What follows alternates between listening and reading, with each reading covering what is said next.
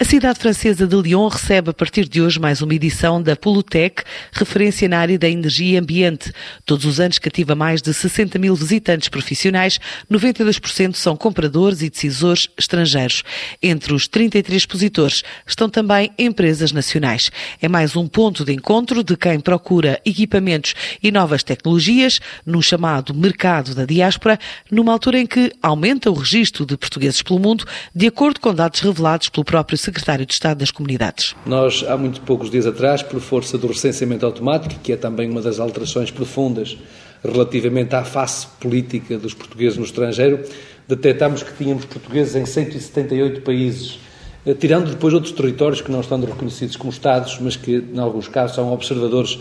nas, na Organização das Nações Unidas, mostra bem que os portugueses estão e encontram-se em todo o mundo e em todo o mundo são eh, impulsionadores da mudança e são, eh, sobretudo, espíritos comprometidos com os valores do humanismo que aqui também já foi referido. Portanto, nós temos vindo a conhecer